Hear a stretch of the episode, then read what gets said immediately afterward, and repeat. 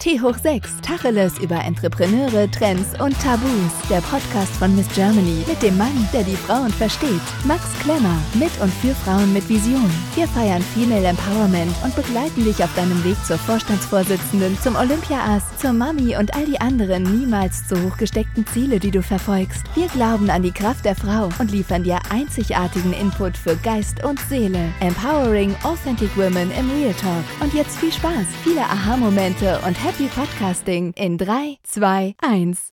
Ein herzliches Willkommen zu T hoch 6, dem Podcast von Miss Germany. Heute mit einer ganz besonderen Frau und zwar mit einer Anwältin. Ich bin ganz besonders gespannt auf unser Gespräch, weil ich ja auch gern Suits gucke tatsächlich und äh, freue mich deswegen ganz besonders Ingrid Jeboer heute hier im Podcast begrüßen zu können. Hallo Ingrid. Hallo Max, vielen Dank für die Einladung. Ich freue mich sehr. Danke für deine Zeit bei deinem sehr vollen Terminkalender. Ähm, ich habe es gerade schon gesagt, ich glaube, bei Anwälten denkt man vielleicht oft mal an Suits oder Meghan Markle oder wen auch immer. Ähm, wie ist es denn? Also, äh, du kannst dich einmal gerne vorstellen, liebe Ingrid. Mhm. Was machst du? Ich habe es gerade schon gesagt, du bist Anwältin, aber mhm. wie kann man sich das vorstellen? Wer, wer bist du? Ja, also äh, erstmal, ich bin Ingrid. Hallo nochmal. Ich bin äh, in Hamburg geboren und in Hannover groß geworden und habe äh, relativ schnell, ich glaube als Teenager, 16, ähm, für mich entschieden, dass ich äh, als Anwältin, Richterin arbeiten möchte.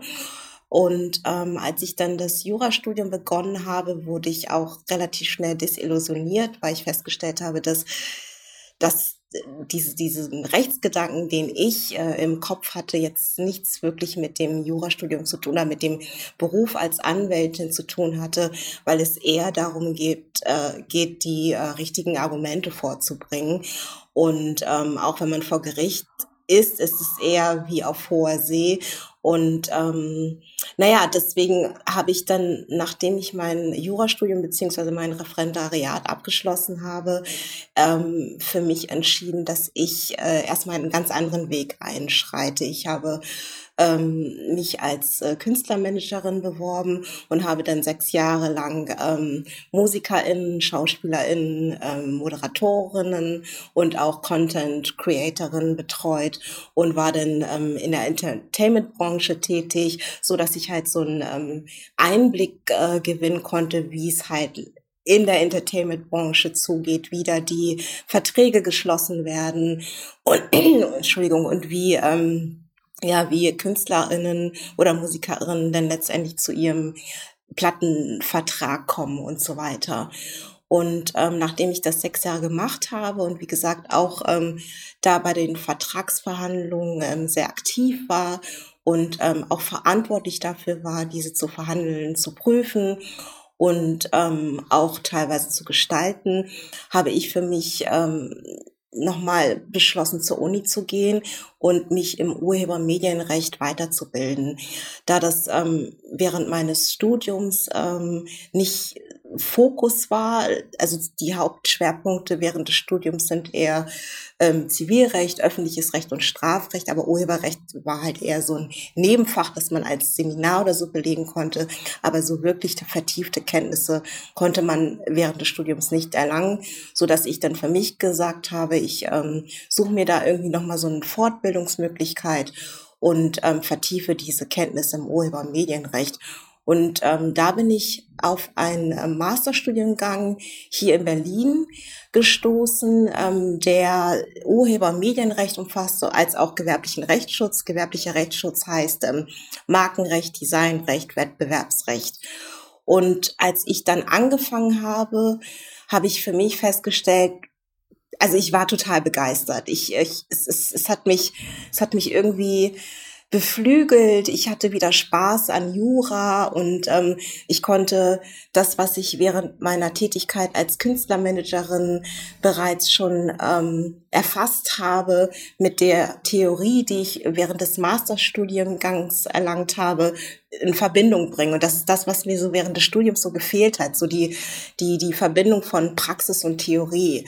Und ähm, nachdem, nachdem ich dann diesen Masterstudiengang beendet habe, habe ich gesagt, okay, ähm, ich muss meiner Tätigkeit als Künstlermanagerin den Rücken kehren und ähm, will jetzt doch noch mal zurück zu meinen Wurzeln und ähm, den anwaltlichen Beruf äh, nachgehen.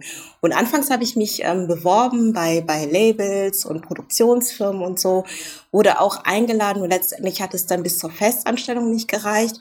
Und ich hatte dann während meines Studiums eine ähm, Kommilitonin, die in einem Nebensatz ähm, gesagt hat, es wäre einer ihrer Träume, sich selbstständig zu machen. Und bei mir ging dann so das Licht auf und dachte so, ähm, naja, warum eigentlich nicht? Also ähm, frag sie doch einfach mal. Und dann habe ich sie, habe ich ihr, glaube ich, eine Nachricht via Facebook geschrieben und sie ähm, war hellauf begeistert und ist dann quasi von heute auf morgen meine ähm, Kanzleipartnerin gewesen. Und dadurch, dass wir das Glück hatten, eine Kommilitonin zu haben, die ähm, unsere, unser Vorhaben sehr supportet hat und dachte so, ja, Female Empowerment, das muss man unterstützen, ähm, hat sie uns dann ein relativ großes Mandat vermittelt, so dass wir ähm, innerhalb von wenigen Monaten ähm, wirklich unsere, unsere Jobs aufgeben konnten, in ein kleines Büro gezogen sind und das dann halt Schritt für Schritt so vergrößert haben. Und das war, das war, also das war toll. Ich ja, hätte cool. nie gedacht, dass das so, so, so reibungslos geht. Also ich hatte auch Angst, das so in meinem Freundeskreis und Familienkreis zu kommunizieren, weil ich dachte, dass da so ein Gegenwind kommt, was ja auch verständlich ist. Also ich meine, Anwaltskanzleien gibt es wie Sand an Meer. Und ähm, da dann Fuß zu fassen, ist halt nicht einfach. Und man muss da irgendwie so seinen Weg, seine Nische finden. Aber ich hatte das Gefühl, dass wir das ganz gut gemacht haben. Und ähm, nach anderthalb Jahren haben wir einfach festgestellt, dass wir so eine andere Idee haben von Selbstständigkeit, so dass wir uns dann ähm, getrennt haben. Ähm, das ist aber auch okay mittlerweile. Wir können uns in die Augen schauen. Ich bin jetzt, ähm, mache jetzt äh, meinen Weg alleine, äh, bin alleine in der Kanzlei und ähm, das ist auch super so. Und ich möchte diese Entscheidung ähm, niemals rückgängig machen. Also für mich gibt es nichts Besseres, was mir passieren könnte, als, als selbstständig zu sein.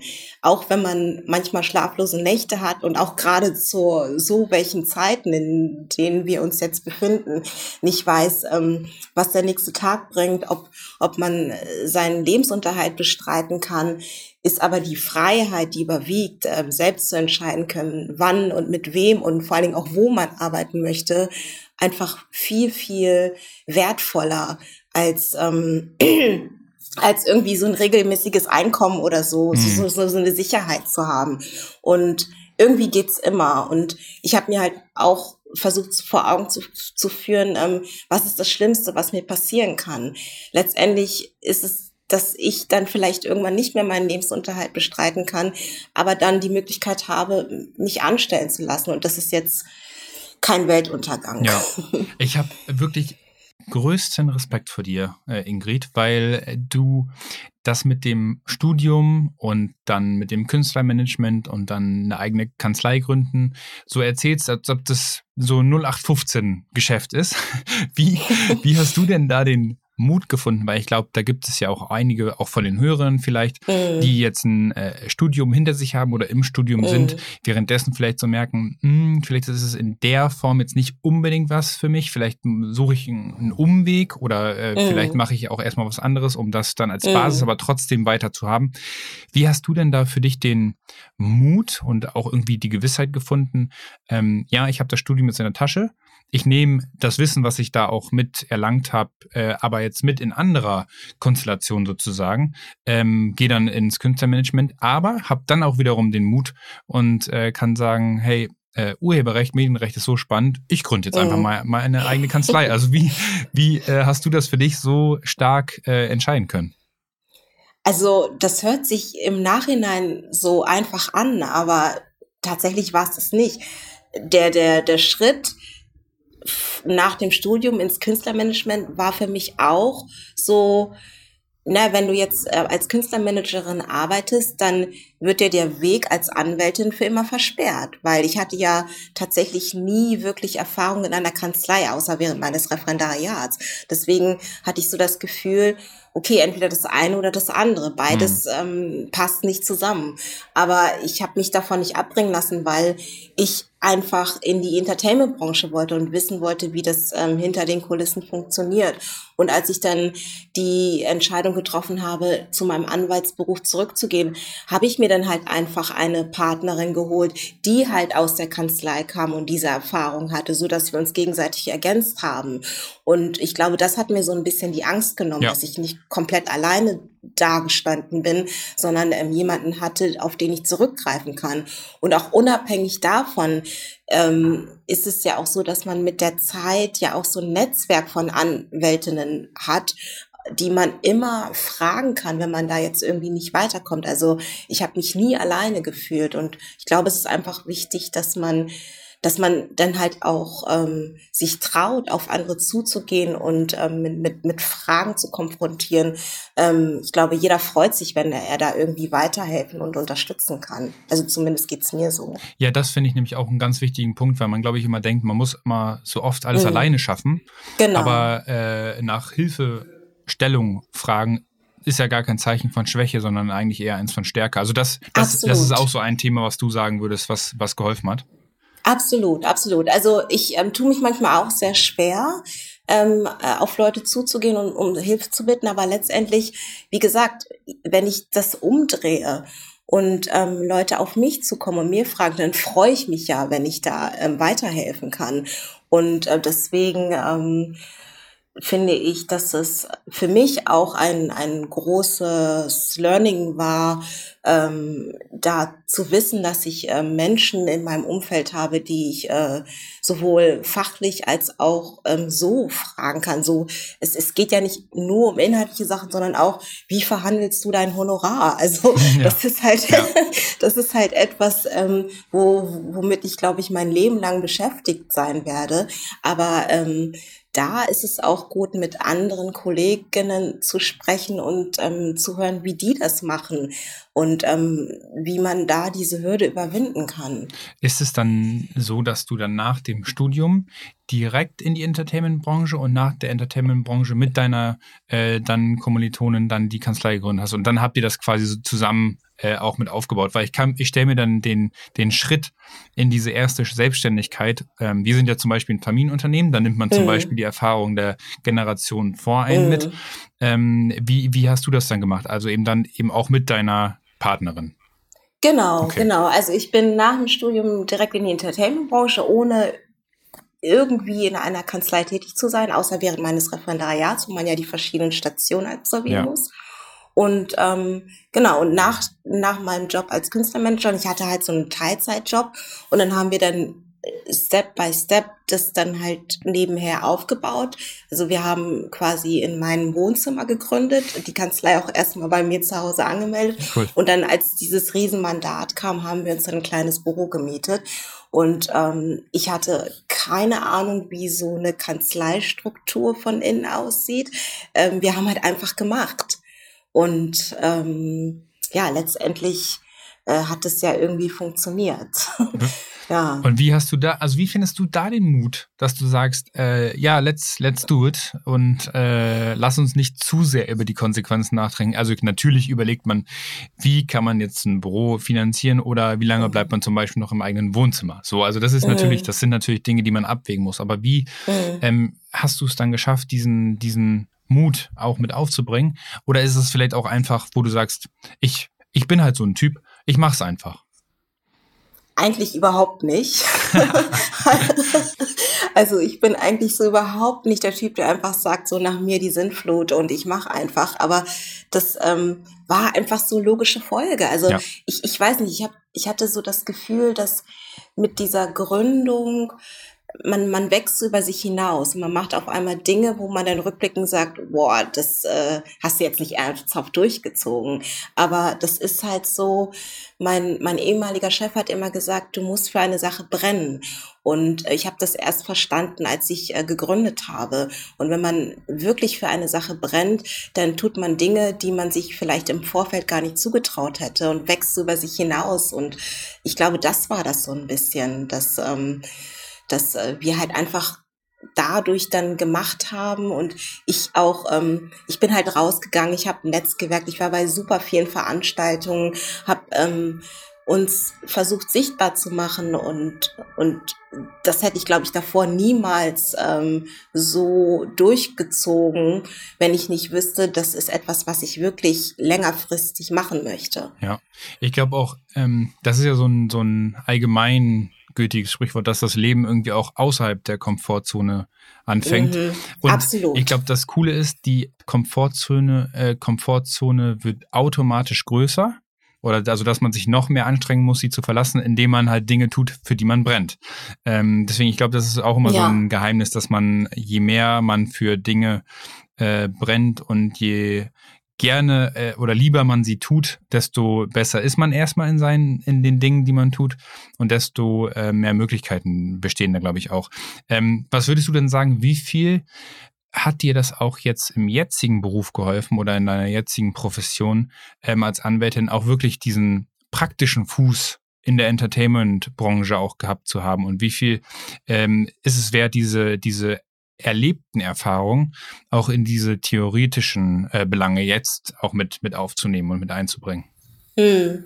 Also für mich persönlich hat es super viel gebracht, ähm, weil ich jetzt auch bei, ähm, ich bin ja vordergründig außergerichtlich tätig, also ich mache viel Verträge und gerade wenn es dann um Verträge zwischen MusikerInnen und ähm, Tonträgerunternehmen oder so geht, dann ähm, sehe ich dann halt auch den wirtschaftlichen Aspekt, weil ich ähm, da, ich meine, als Anwältin kommt man meist im Spiel, wenn die, die Verhandlungen eigentlich schon durch sind. Man, man setzt dann quasi einfach nur noch den Rahmen. Und ähm, ich hatte durch meine Tätigkeit als Künstlermanagerin halt schon den Einblick, bevor es dann zu der vertraglichen Fixierung kam. Und ähm, ich kann mich da vielleicht besser in die Köpfe der Parteien hineinversetzen durch diese Erfahrung, die ich ähm, als äh, Managerin machen konnte. Das heißt aber nicht, dass das zwingend notwendig ist, um in diesem Gebiet äh, tätig zu sein. Nur mir persönlich hat es sehr, sehr viel gebracht, weil ich dann halt vielleicht auch ähm, nicht nur ausschließlich juristisch beraten kann, sondern auch ähm, ähm, vielleicht wirtschaftlich was mitgeben kann und so ein bisschen beide Motivationen besser nachvollziehen kann. Hm. Und ist es denn so, ähm, wir haben es ganz am Anfang schon einmal darauf, äh, sind wir zu sprechen gekommen, bei Suits, da gibt es ja, ja, immer so Nebenhandlungen und dann geht der eine Anwalt zum anderen und knallt ihm da mhm. eine Aktentasche oder eine, eine Akte irgendwie auf den Tisch. Wie ist es denn bei dir? Wie kann man sich denn deine tägliche Arbeit vorstellen? Ja, also ich bin, ich muss ehrlich gestehen, dass ich mit Suits nie wirklich warm geworden bin. Wahrscheinlich liegt es auch daran, dass das so gar nicht mit meinem Alltag zu tun hat. Ich bin ja ähm, eigentlich allein. Ich sitze hier in einer Bürogemeinschaft mit zwei Anwälten, die aber völlig äh, autark von mir arbeiten. Ich habe ähm, eine, eine, eine Aushilfe, die kommt einmal in der Woche. Also mein Alltag ist eigentlich relativ langweilig. Ich, ähm, ich äh, bearbeite vordergründig Verträge ähm, erstelle die und ähm, mit den Mandantinnen bin ich auch ausschließlich per E-Mail oder Telefon ähm, in, in Korrespondenz. Ähm, durch die aktuelle Situation lässt das natürlich auch mit den persönlichen Terminen nach. Ähm, Highlight ist dann, wenn ich dann mal so einen Workshop geben kann oder so. Aber die, selbst die finden ja mittlerweile eher digital mhm. statt. Ja. Ähm, und früher war es dann auch immer so, dass ich einmal die Woche zu Veranstaltungen gegangen bin, um ähm, zu netzwerken. Aber sonst ist es relativ so, dass ich halt an meinem Schreibtisch sitze, ähm, Riesenkommentare wälze, wenn ich da irgendwas Detailliertes ähm, recherchieren muss und ähm, Verträge erstelle. Ja. Cool. Und äh, war das, war das bei dir schon immer so, dass du äh, schon in der, in der Schulzeit, du hast ja gesagt, mit 16 hast du dich entschieden, mhm. ähm, hat sich das in der Schul Schulzeit schon ausgeprägt, dass du gesagt hast, hey, irgendwie mag ich es, mich für andere einzusetzen und äh, die, die irgendwie Ordnung und Recht, das liegt mir und das ist mir auch wichtig. Mhm. Und dann hat sich das so ausgeprägt? Oder wie kam das bei dir? Mm. Also also ich, ich weiß nicht, ob ich jetzt in dem Rechtsgebiet, in dem ich tätig bin, sagen würde, dass ich halt für Rechte anderer einstehe. Vielleicht irgendwie, ich sorge vielleicht dafür, dass faire Vertragsbeziehungen stattfinden. Aber ähm, in meiner Schulzeit war ich auch eher introvertiert und natürlich vielleicht auch persönlich äh, mit Ungerechtigkeiten konfrontiert aufgrund meiner Migrationsgeschichte. Ähm, zudem hatte ich auch selbst einen, einen Schicksalsschlag, der dann dazu geführt hat, dass ähm, ich äh, äh in, in einem strafrechtlichen Verfahren involviert war und da auch mit dem Ergebnis nicht äh, sonderlich zufrieden mhm. war. Vielleicht sind das halt so ähm, Aspekte, die so in meiner Entscheidung mit eingeflossen sind. Aber ähm, ich würde sagen, dass das nicht zwangsläufig daher kam. Ähm, sonst wäre ich wahrscheinlich Menschenrechtlerin oder würde ja. irgendwas im Sozialrecht oder so machen. Ja. Ähm, genau, ja. Aber cool. Und ähm, wie, wie ähm, hat denn da dein Umfeld darauf reagiert, als du dann damals gesagt hast, hey, ich möchte Juristin werden? Weil ich, mhm. ich kann mir schon vorstellen, ähm, zum Beispiel, wir haben auch äh, Juristen, Studentinnen im, im Umfeld, die auch gerade da studieren. Und das ist ja schon mhm. eine extreme Belastung ähm, und Herausforderung, die natürlich mhm. auch sich lohnt am Ende, aber man muss natürlich durchhalten. Das ist nicht mal eben so aus dem Ärmel geschüttelt. Wie, wie war es bei dir? Also ich muss sagen, dass im Familienumfeld tatsächlich so ein bisschen Sorge aufkam. Also nicht, weil man mir das nicht zugetraut hatte, sondern einfach Angst vor dieser ganzen, vor diesem ganzen Druck, der einem entgegengebracht wird. Ähm, aber ansonsten war das Feedback so im Freundeskreis relativ ähm, positiv. Ich glaube, dass ich selbst ähm, nicht wirklich, dass ich mir selbst nicht zugetraut habe, dass ich das ähm, schaffen kann. Ähm, und diese, diese Zweifel auch sich so über das ganze Studium durchgezogen hat. Also ich hatte halt ähm, Kommilitonen, die aus Familiendynastien kamen, wo über Generationen Anwältinnen ähm, tätig waren ja. oder oder ähm, Kommilitonen, die halt gefühlt mit zwölf in einer Partei sind und so und ich ähm, ich habe halt einen ganz anderen Background also mein Vater klar war Akademiker, aber trotzdem hat er hier in Deutschland auch nur gearbeitet. Also ich komme halt aus so einer Arbeiterfamilie und da ist es halt umso schwerer da ähm, vielleicht auch, wenn man in eine Großkanzlei will, da irgendwie so, so einen Fuß zu fassen. Deswegen ähm, war meine mein, mein Studium schon auch sehr mit viel Zweifel geprägt. Mhm. Aber ich habe irgendwie auch aus meinem Elternhaus mitbekommen, da nie aufzugeben. Also für mich kam es nie in Frage, das Studium abzubrechen. Ähm, was ich einmal angefangen habe, das ziehe ich auch durch. Und vielleicht ist das so eine Stärke, die ich aus meinem Elternhaus mitbekommen habe. Cool. Ja, ja ich glaube, das ist da wirklich ganz wichtig, da auch dieses Durchhaltevermögen mitzubringen. Ja, absolut. Ähm, und du hast es ja auch, wir waren ja auch schon in einem gemeinsamen Workshop, du hast es auch da mhm. schon gesagt, dir ist auch wichtig, diese Vorbildfunktion zu sein, ähm, um zu zeigen, hey, egal wer, egal äh, ob Mann, ob Frau, Jura, das geht oder was auch immer. Äh, es geht doch, es geht auf was anderes, aber man muss ja. durchhalten und äh, ja. ähm, kämpfen. Wie, ja. wie, ähm, wie nimmst du das wahr, da dieses schon auch Vorbild zu sein. Also ich finde, ich finde schon, ich finde das toll, ähm, wie, wie stark du es machst. Du hast ja auch den Workshop bei uns gegeben schon. Mhm. Ähm, auch da hat man, glaube ich, total viel mitnehmen können. Also nicht nur im Urheber- und Medienrecht, sondern eben auch mhm. auf persönlicher Ebene. Ähm, mhm. Was bedeutet das für dich, ähm, auch Vorbild zu sein? Also ich finde es schwierig zu sagen, dass ich Vorbild bin. Ich, ich würde eher sagen, dass ähm, ich vielleicht für Sichtbarkeit sorge. Weil gerade während meines Studiums hat mir auch jemand gefehlt, der so aussieht wie ich. Und ähm, das, was ich ähm, vorhabe, vielleicht schon vor mir umgesetzt hat. Und mit, mit dem oder mit der ich mich austauschen hätte können. Das hat mir halt einfach gefehlt. Und ich stelle jetzt, jetzt immer fest, dass ähm, jüngere Generationen, die vielleicht auch eine Idee oder ein Ziel haben, ähm, dass sie sich das nicht trauen, weil sie nicht weil sie niemanden sehen, der so aussieht wie sie, der das oder die das vielleicht schon ähm, gemacht hat. Deswegen ist es mir ein großes Bedürfnis, ähm, einfach zu, zu zeigen, dass, dass, dass es geht, egal ähm, was man für eine, für eine Geschichte hat. Und Hauptsache, man, man brennt dafür und dann, dann ist es auch möglich. Und in diesem Zuge habe ich auch ähm, ich hatte jetzt an so einem Mentorenprogramm teilgenommen, wo ich zwei Mentees hatte, die, mit denen ich mich halt einmal im Monat ausgetauscht habe, um über deren beruflichen Perspektiven zu sprechen, ähm, um, und um zu motivieren, dass die halt einfach das machen, ja wofür sie brennen, genau. Cool. Hast du, hast du das äh, erlebt im, im Studium oder in deiner äh, Profession, dass du wegen Herkunft äh, oder Geschlecht oder so auch mal, ich sag mal, nicht gut behandelt worden bist? Oder ist das eher seltener der Fall?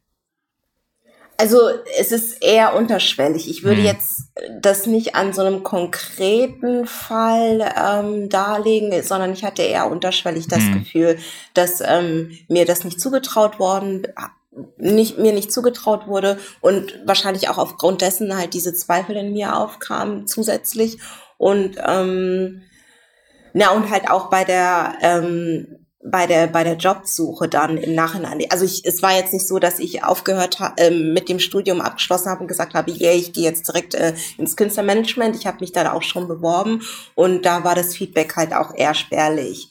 Und aber wie gesagt, ich kann es halt ja, nicht ja. Ähm, so mhm. konkret ähm, sagen. Aber das Gefühl ist da halt Krass. so bei mir hängen geblieben. Krass. Ja. Also deswegen umso wichtiger, dass äh, Ingrid auch da ein Vorbild ist oder ein Role Model oder für Sichtbarkeit sorgt. Ich finde es äh, super, super grandios, muss ich wirklich sagen. Ähm, und was würdest du sagen, was hilft denjenigen, die jetzt zuhören, ähm, dieses Durchhaltevermögen, was du ja auch mit an den Tag bringst, wie äh, motivierst du dich da jeden Tag? Ähm, vor allem, du hast es auch gerade gesagt, jetzt in der jetzigen Zeit noch, mm. noch ungewissenhafter, wie man, mm. wie man in den morgigen Tag startet. Mm. Wie, wie schaffst du das da, deine Motivation zu finden?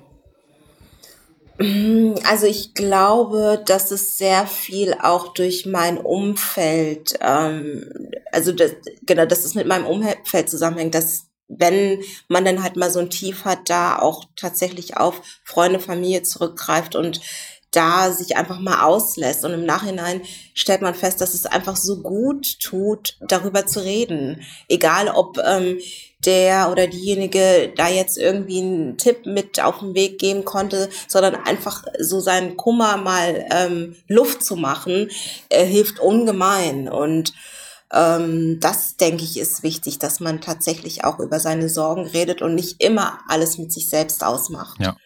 Ähm, ja. Und aus, dein, aus deiner, nicht Vergangenheit, aber aus deinen jetzigen Erfahrungen, was, was war denn so ähm, das größte Learning, was du vielleicht mhm. mitgeben kannst, ähm, damit diejenigen, die jetzt zuhören, es nicht nachmachen? Achso, es nicht, na okay. ähm, ja, ich, ich meine, jetzt aus dem Berufsalltag betrachtet, ähm, gerade als Anwältin hat man ja so ein bestimmtes Bild. Also ähm, ich hatte, als ich angefangen habe, habe ich dann halt nur die ähm, die, die Anwälte im Anzug oder die Anwältinnen in, Kostümchen gesehen und damit konnte ich mich überhaupt nicht mhm. identifizieren.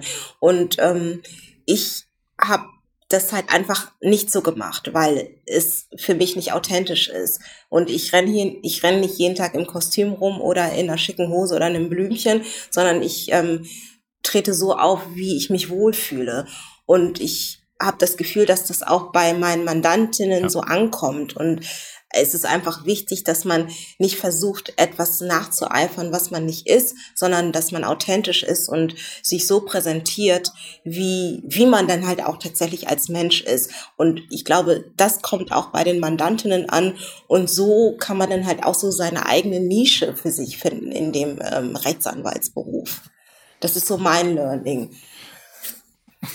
Ich glaube das auch, dass, dass da, das ist ja so ein überstrapaziertes Wort eigentlich mit Authentizität, aber es ist auch da ja. so wichtig. Ähm, weil ja, ich glaube, wenn man sich da in ähm, tatsächlich Kostüm äh, oder in, in, ja, in Kostüm versteckt und irgendwie auch seine eigene Person versteckt, ist das, glaube ich, ja. also tut es, tut es keinem gut. Ähm, gibt es denn. Total. Äh, oder sag du, falls du noch was sagst, oder äh, gibt es denn eine Mandantin? Ähm, nee, ich wollte nur ah. sagen. Ja, bitte. So. Nee, sag du. Nee, ich wollte nur sagen, dass ähm, gerade mit den Kreativen oder KünstlerInnen, mit denen ich zusammenarbeite, die sind, haben eher so einen Respekt vor, ähm, Anwältinnen, die dann halt in so einer naja, in, in, in mhm. so einem mhm. Kostüm oder ja, ja. In, in, in einer sehr förmlichen, in so einem sehr förmlichen Outfit dem gegenübertreten und da dann die Augenhöhe fehlt, also so diese, mhm. diese gleiche Ebene. Und ähm, was ich halt immer als Feedback bekomme, ist, dass dass ähm, sie bei mir halt nicht ähm, dieses Gefühl haben, jetzt mit irgendeinem so Juristendeutsch überwältigt ja. zu werden, ja. sondern ähm, dass man sich da auf Augenhöhe begegnet. Mhm. Genau. Und gibt es eine Mandantin oder einen Mandanten, wenn du es sagen darfst? Ja, ein Wunsch, glaube ich. Wirklich. Musst du, musst du mal sagen sonst. gibt es jemanden, mit dem, also den du gerne äh, gewinnen wollen würdest? Oder ist es so einfach, da ist jeder und jede äh, auf seine ganz eigene Art und Weise ganz speziell und natürlich herzlich willkommen. Ja, total. Also es gibt jetzt niemanden bestimmten, den ich gewinnen würde. Ähm, ich bin jetzt schon sehr dankbar, dass ich echt, ähm, dass teilweise Menschen auf mich zukommen und ähm, ja, um, um, um mich als, An als Anwältin engagieren, was ich halt mir im Vorfeld niemals ähm, erträumt hätte. Deswegen, ähm, ich denke, ich glaube auch so ein bisschen an Fügungen und so. Ich denke, alles wird so kommen, wie es äh, wie es kommen muss. Und deswegen äh, ähm, habe ich da jetzt kein, keine Wunschkandidatin oder einen Wunschkandidat. Das ist alles äh, gut so und ich bin super dankbar. Cool. Ja. Dann, Ingrid, kommen wir tatsächlich schon zu unseren drei Schlussfragen. Ähm, ah inklusive Buchtipp und mit deinem Schlusswort natürlich am Ende. Aber okay. wir fangen mit den Schlussfragen an. Und zwar ja. ähm, eher Musik oder eher Podcast hören? Musik. Was denn? So aus ähm, persönlicher Interesse heraus? Ähm, aktuell, also ich höre bei Spotify immer die New Release-Liste mhm, mhm, und ich bin ähm, ein großer Fan von einem kanadischen Produzenten, der nennt sich Kai Tranada. Ähm, cool, der, der macht ja, musste mal reinhören, der ist super. Ich feiere alles von dem. Also der macht, der hat schon Remixe von Janet Jackson, aktuell von ähm, Buster Rhymes und so gemacht. Ah. Den finde ich super. Und ähm, sonst gibt's noch so eine junge Künstlerin aus Amerika, die nennt sich Her. Ja, ja, genau. Die, ja. die feiere ich cool. auch total. Ja. Und ja, ich glaube, und ähm, Anderson Park fand ich, ja. feiere ich auch total. Cool. Den finde ich super. Cooler, ja. cooler Musikgeschmack. Kann ja. ich mich anschließen. ähm, und dann Früh- oder Spätaufsteherin? Definitiv spät. Denke. Und Sommer oder Winter? Sommer. Ja. Und hast du vielleicht noch einen Buchtipp für uns? Ähm, rechtlich gesehen oder. Äh, Dann nehmen wir zwei. Oh, also wenn es jetzt. Ähm, also neben dem BGB. nee, ich ähm, habe tatsächlich mir ein. Es ist aber eher für Menschen, die sich für Musikrecht mhm. interessieren. Mhm. Das heißt Handbuch der Musikwirtschaft. Das habe ich mir geholt. Das ist so meine Bibel, ja, cool. wenn es um Musikrecht geht. Und ähm, darüber hinaus ähm, ja, schwierig. Also ich lese gerade ein Buch, das nennt sich Swing Time. Da geht es aber auch um eine Frau, die ähm, Migrationshintergrund hat, in London groß geworden ist und auch als Künstlerin, äh, Künstlermanagerin tätig war. Also so ein ah, bisschen ah, cool. meine, ja. meine Geschichte widerspiegelt. Und ähm, genau, das, das lese ich gerade. Cool. Aber ja, dann äh, genau. äh, danke für den, für den Tipp. Und jetzt tatsächlich ähm, kommen, kommen wir schon zum Schluss. Ähm, ja. Hast du vielleicht für ähm, die Hörerinnen und Hörer noch einen Tipp für 2021 oder die sich gerade im Studium befinden oder die vielleicht darüber nachdenken, das Jurastudium anzufangen mhm. ähm, oder was auch immer. Also ja. das gehört dir. Also ich ähm, will einfach nur sagen, wenn man einen Traum, ein Ziel, ein Vorhaben hat, einfach machen, nicht lange drüber nachdenken. Wenn man sich nicht traut, das alleine durchzuziehen, dann sucht, dann jemanden suchen, der vielleicht ähm, ergänzend ähm, dazu beitragen kann und ähm, auch immer immer Rat von anderen Leuten holen, die es vielleicht schon gemacht haben oder die einem positiv äh, gegenüberstehen und mit Zuspruch da motivieren können. Also nicht immer alles mit sich selbst ausmachen, sondern da auch ähm, auf andere Leute zugehen und um, um Rat bitten oder einfach mal ähm, sein, sein Frust Luft machen. Und und ähm, was mittlerweile ja auch gang gäbe, ist, sind diese ganzen Mentorinnenprogramme, wo man tatsächlich sich jemanden professionellen oder eine Expertin ähm, zuziehen kann, die einen dann auf den Weg ähm, zum Vorhaben begleitet. Ähm, das äh, finde ich auch super spannend. Findet ja. man sowas einfach, äh, wenn man Mentorinnenprogramm eingibt und dann ähm, auf los geht's los? Oder hast du da einen Tipp? Also hier in Berlin gibt es ähm, die gemeinnützige Organisation MentorMe zum Beispiel, wo ich ähm, als äh, Mentorin tätig war. Dann ähm, organisiere ich mich jetzt oder ähm, bin ich ehrenamtlich jetzt auch bei tätig bei einer Organisation, die nennt sich Talent äh, Berlin, die sich auch dafür einsetzt, äh, junge Erwachsene ähm, einen Zugang zum, zum Berufsleben zu schaffen. Und ähm, aber es gibt auch aus in verschiedenen Bereichen, sei es jetzt Musik oder ähm, gemeinnützig, da gibt es wirklich sehr, sehr viele Programme mittlerweile. Also ähm, da kann ich auch gerne, ähm, wenn da Fragen sind, auch nochmal aushelfen. Cool. Danke, ja. Ingrid. Dann, ähm, genau, dich findet man unter EY Legal und Ingrid Jeboa, richtig?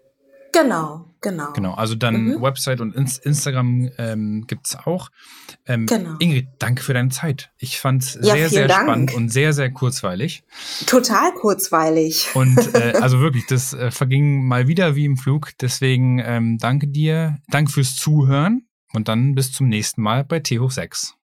Danke für die Einladung.